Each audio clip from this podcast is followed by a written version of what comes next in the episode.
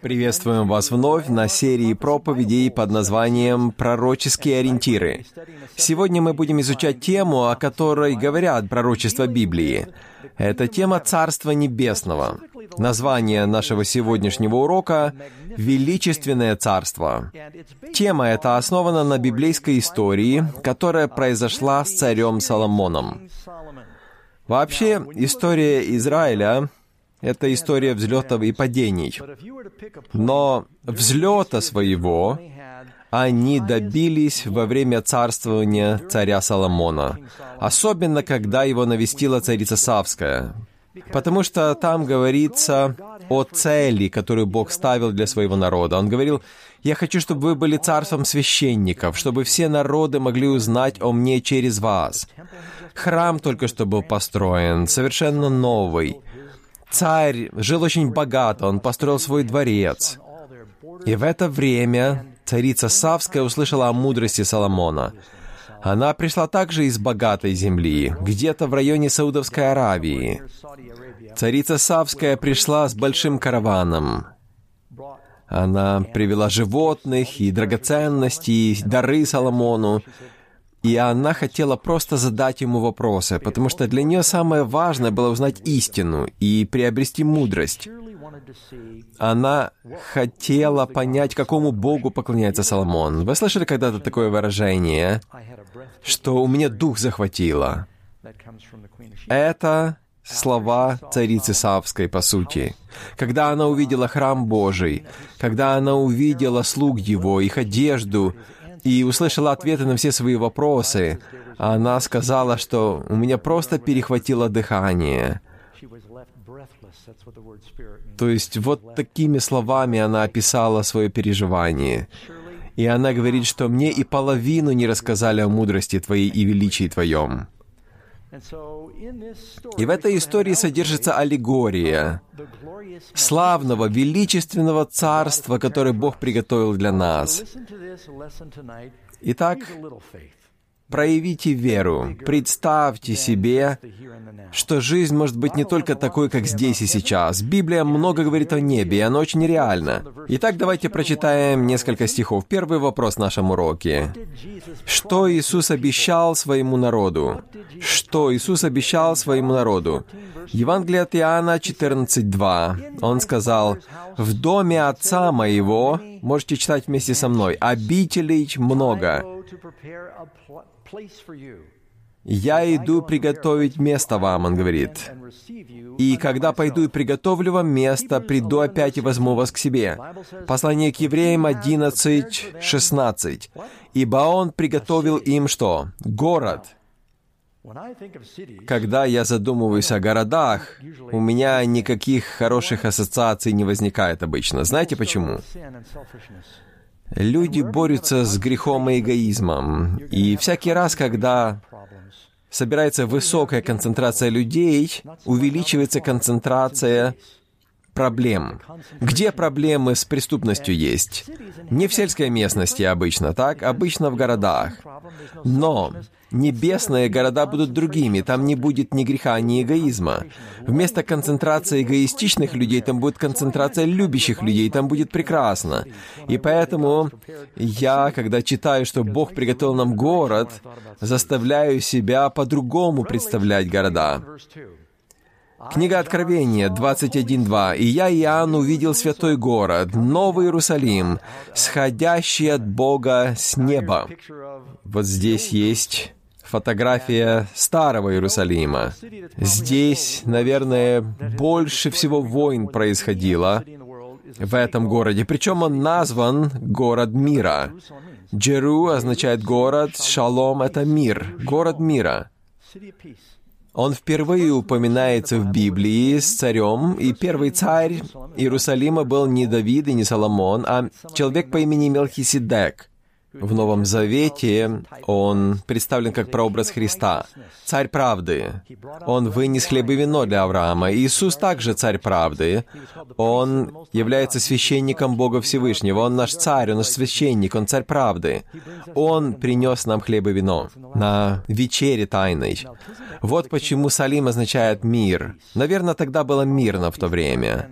Но когда начали строить город, то вокруг него очень много войн проходило. До сих пор там видно на стенах отметки от ударов, от выстрелов.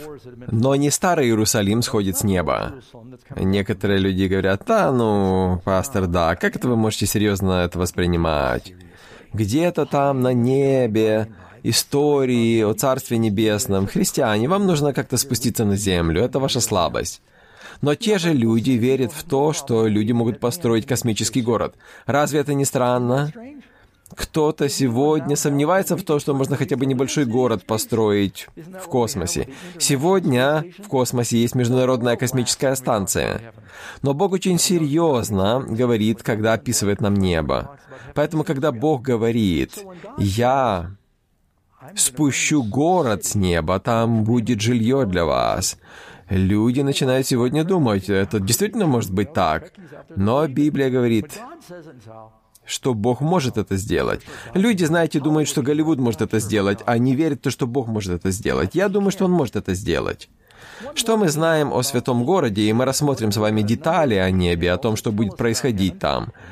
Книга Откровения 21.10 и также 12 стих. Святой город Иерусалим спустился от Бога с неба. Он имел высокую стену. И что, 12 ворот, там сказано. 12 — это совершенное число для строительства на самом деле. Почему, например, в футе 12 дюймов? Потому что это число легче всего разделить. 12 делится на 1, на 2, на 3, на 4, на 6. И Бог, строя этот город, использовал совершенную математику. 12 также символизирует церковь. Сколько есть колен Израиля? 12. Так апостолов также 12. И Библия говорит нам, что Новый Иерусалим имеет 12 оснований, 12 ворот. И вы знаете, из чего сделаны ворота там? Вы слышали выражение «жемчужные врата»? Это не значит, что они инкрустированы жемчужинами. Нет. Библия говорит, что каждые ворота — одна жемчужина. Если рассмотреть размеры города, одна стена 375 миль, и сказано, что стена 144 локтя. Я не знаю, какая высота стены. В одном стихе сказано, что длина, высота и ширина его одинаковые. Но очевидно, что это довольно большие ворота, которые будут там. И таких размеров жемчужина мы таких даже не видели еще. Мы даже не можем себе представить. Но Иисус так и говорил, что вы не можете себе даже представить это. И если там такие большие жемчужины, представьте себе, какие там моллюски на небе, а? Ну и в книге Откровения 21.21 мы читаем «Улица города — чистое золото».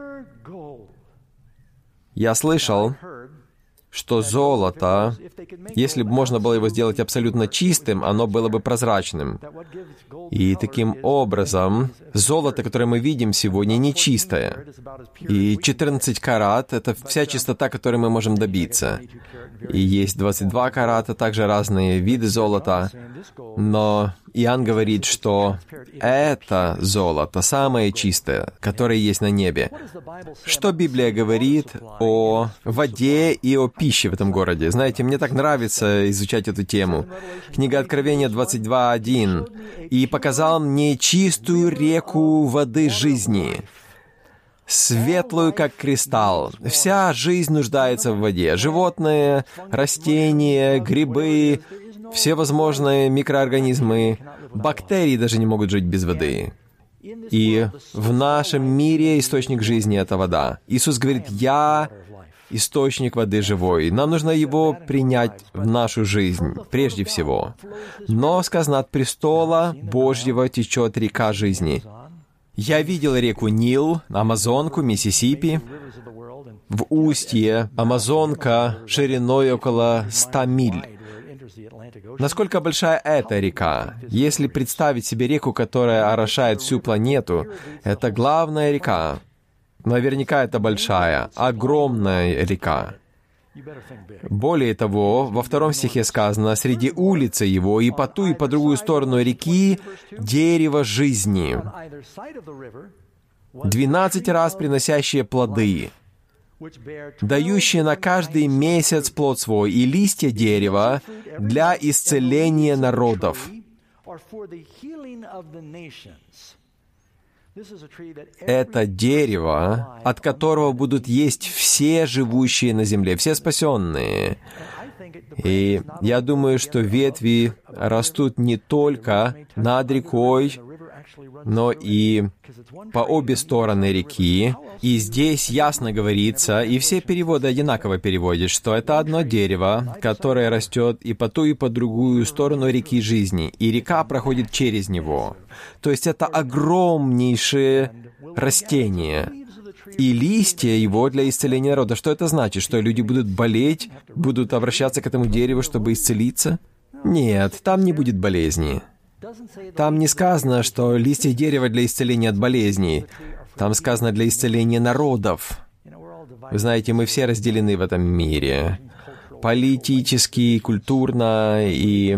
Когда мы соберемся на небе под листвой этого дерева, то все эти разделения и все эти различия будут исцелены, и наступит единство, и мы все будем вкушать плоды дерева жизни. Как жизнь на небе будет отличаться от жизни на земле? Мы рассмотрим с вами несколько деталей здесь. А, и мы рассмотрим с вами А, Б, В а глаза слепых откроются. Прекрасно будет. Может быть, кто-то никогда не имел зрения, и они смогут иметь острое зрение, как у орла. Люди смогут все увидеть, и все наши органы чувств будут более чувствительны. Они будут намного сильнее. Те, кто имел плохое зрение здесь на земле, будут иметь совершенное зрение там. Также Исаия говорит, что уши слепых отверзутся. В книге пророка Исаия 35.6, это уже В, сказано, «Тогда хромой будет скакать, как олень».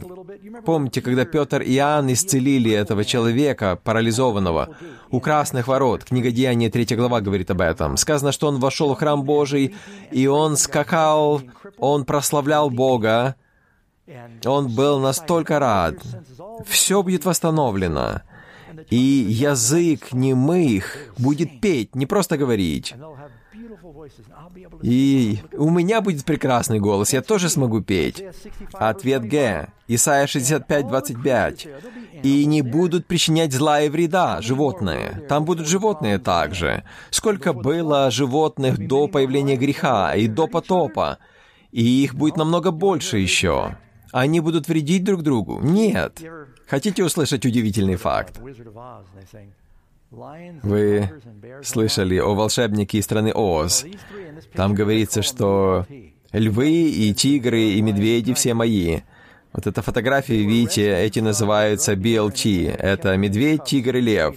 Их спасли от наркодиллера, который удерживал их в подвале своем, и их поместили в парк для животных.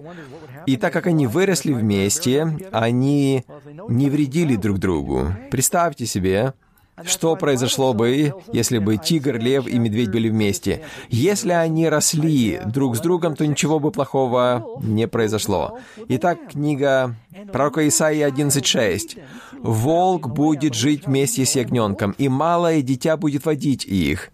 Мы можем себе представить, как малое дитя ведет ягненка, но ягненка и волка. И сказано, что лев как вол будет есть солому. Кто из вас читал эту книгу? «Маленький тайк». «Маленький тайк», может быть, кто-то читал. Одна семья приняла себе львенка. Мать убивала всех своих детей, поэтому его забрали от матери и отдали одной семье в Северной Калифорнии, в районе Вест-Фоллс. И они кормили его молоком, и затем позже давали мясо, но он не хотел есть мясо. Он хотел больше зерно. И он отказывался есть мясо. Он играл с ягнятами там на ферме, и с щенятами, и никого не кусал там. И за всю свою жизнь он вырос большим львом, но ни разу не ел ни крови, ни мяса. Это был лев-вегетарианец. Кто из вас слышал эту историю, так? Little Tyke или Маленький Тайк называется эта книга. Ответ Д. Там сказано, Возвеселится пустыня и сухая земля, и возрадуется страна необитаемая, и расцветет, как нарцисс. Вы можете найти самые пустынные места на земле сегодня, и там все равно будут сады.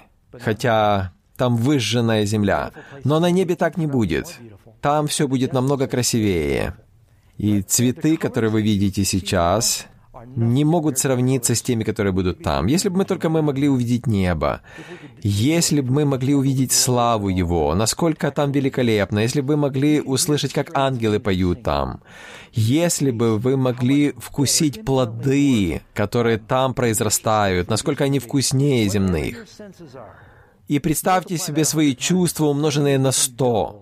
Из-за греха мы деградировали с вами. Но все будет намного сильнее там. Наши чувства, наши переживания будут более острыми. Исайя 33, 24. «И ни один не скажет, я болен. Никто не будет болен там». Это будет прекрасно, правда? Не нужно будет переживать о медицинском страховании. Следующий ответ. Книга Откровения 21.4. «Там не будет смерти, не печали, не слез, ибо древнее прошло». То, что вы будете иметь там, вы будете иметь вечно, и никогда не будет опасности утратить это. И вместе с тем люди колеблются. Стоит ли отдавать свое сердце Иисусу и следовать за Ним? Шестое. Какие тела будут у святых в Царстве? Мы будем как привидения летать там или нет? Послание к филиппийцам, 3 глава, стих 21. Господь Иисус Христос, который уничиженное тело наше преобразит так, что оно будет сообразно славному телу Его. Господь даст нам славное тело. Когда Иисус воскрес из мертвых, Он был реальным, настоящим. Помните, он вышел из могилы, он был среди учеников также, и в Евангелии от Луки 24:39 он говорит им, «Посмотрите на руки мои и на ноги мои, это я. Прикоснитесь ко мне и посмотрите, ибо дух плоти и костей не имеет». Как видите у меня, то есть он говорит, «Я не привидение, я не дух». Он хотел доказать им, что Он реальный. Какие тела у нас будут? Настоящие тела.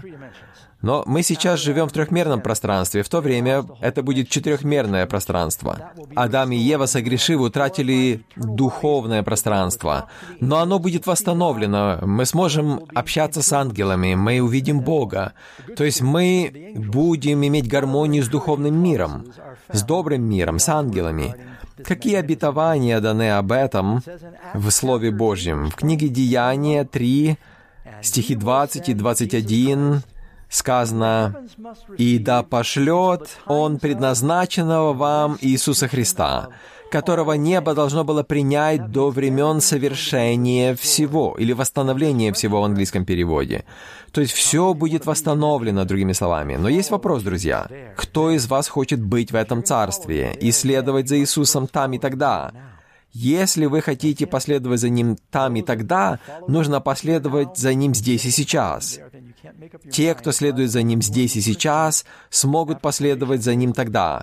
Вы не сможете передумать в последний момент. После завершения времени благодати ничего уже не изменится. Скажите, а печальные воспоминания этой жизни будут будоражить людей там? Книга пророка Исаии 65:17 сказано, что древнее не вспомнится уже и не придет на ум. Не нужно будет переживать о том, что было в прошлом. Не знаю, как вы, но всякий раз, когда я вспоминаю свою жизнь, я думаю, неужели я мог это сказать, неужели я мог это сделать? Некоторые люди пережили насилие и все возможные стресс. Возьмите солдат, например, воинов, так? Неужели эти воспоминания будут всегда со мной? Бог исцелит нас, и Он даст нам радость небесной жизни, которая затмит все и всю боль, которую мы имели в этой жизни. И там будет полнота радости, одесную Его. Какие удивительные обетования Бог дает о грядущем царстве. Рассмотрим несколько стихов здесь. Ответ А. Книга пророка Исаии 35.10 сказано, «Искупленные Господом придут на Сион с пениями и ликованиями, и вечная радость будет у них». Бог является замечательным небесным Отцом, и Он ничего доброго не удержит от нас. Он наполнит нашу жизнь радостью. Но радость можно пережить только когда она от Бога. Настоящую радость. Кстати говоря, я забежал, наверное, наперед. Это любимый стих моей жены. Псалом 15.11. «Блаженство в деснице твоей вовек». Видите, блаженство или удовольствие — это неплохо. Бог нас наделил ими. Но вы знаете, в нашем мире мы все делаем шиворот на выворот. Нам кажется, что нам нужно стремиться к удовлетворению физических эгоистичных удовольствий, а потом страдать от последствий. А ответ В. Книга пророка Захарии 8.5. «И улицы города сего наполнятся отроками и отроковицами, играющими на улицах его». То есть мальчиками и девочками. Здесь, в наших городах, некоторых довольно страшно сейчас. Мама когда-то разрешала нам играть на 42-й улице и на Бродвее. Сейчас тяжело в это поверить. А на небе будет чего бояться. Вы сможете говорить своим детям, идите и играйте на улицах там. На золотых улицах. Так, так нечего бояться. Никто не повредит им. Ответ Г. Исайя 40, 31 стих. «Поднимут крылья, как орлы, потекут и не устанут, пойдут и не утомят, Отца. Мы сможем летать, смотрите, как орлы. Так ведь? Помните ту песню Rock of Ages? Там говорится также о том, что мы сможем летать. Да, поднимут крылья, как орлы. Я думаю, что мы сможем летать. Какая самая большая награда в Новом Божьем Царстве? Это самая прекрасная часть. В книге Откровения 21.3 сказано, что сам Бог будет с ними. Это будет удивительно, правда? Да, от месяца в месяц и из субботы в субботу всякая плоть будет приходить на поклонение ко мне, говорит Господь. И Иисус будет проповедовать там, никто не будет засыпать на его проповедях, так ведь? И мы будем знать, что все, что Он говорит, это правда и истина. Сам Бог будет с нами, и мы увидим Его. А что не даст людям попасть в Небесное Царство? Здесь уже серьезно. Книга Откровения 21-27. «И не войдет в него ничто нечистое, и никто преданный мерзости и лжи». Другими словами, если есть что-то греховное здесь на земле, оно не войдет туда, на небо. Библия говорит, что сатана был низвержен с неба из-за греха. Это чистое небо, это место присутствия Бога. Нам нужно очищаться сейчас, и кровью Христа готовиться для жизни в том царстве. Иисус придет, чтобы преобразить нас, но сейчас нам нужно стать новым творением. Библия говорит, что ныне день спасения. Бог может дать вам новое сердце. Древнее прошло, теперь все новое, когда вы обращаетесь к Богу. Библия называет это новым рождением, и нам нужно родиться сейчас. Книга Откровения 21.7 побеждающий. Побеждающий наследует все. Семь раз в книге Откровения, глава 2 и 3 сказано «побеждающему, побеждающему, побеждающему дам». Что побеждающему? Мы все во грехе находимся, но силой Христа мы можем преобразиться и стать новым творением. Это возможно. Все может произойти благодаря молитве. Проводите время с Иисусом. Устремляйте свой взор на Него, размышляйте над этими истинами, и они станут частью вас. Какая формула успеха в этой жизни и в грядущей жизни по словам Иисуса? Евангелие от Матфея 6.33. С этого стиха мы начинали. «Ищите прежде Царствие Божьего и правды Его, и все остальное приложится вам. Соломон, когда он любил Господа, он молился, «Господи, дай мне мудрость». Он молился о Божьем Царстве, о Его праведности. И Бог сказал, «Так как ты искал этого прежде всего, я дам тебе все остальное, дам мудрость, долготы жизни, успеха финансового, но ищите прежде Царствия моего». Это был ключ, и это ключ и сегодня. Если вы сделаете познание Бога приоритетом своей жизни, если будете жить для Него и для других, то Он даст вам это прекрасное царство. Вы прослушали данную запись благодаря служению Audioverse. веб-сайту, предоставляющему бесплатные аудиопроповеди и другие материалы. Вы можете больше узнать об Audioverse, а также прослушать другие проповеди, перейдя на сайт www.audioverse.org.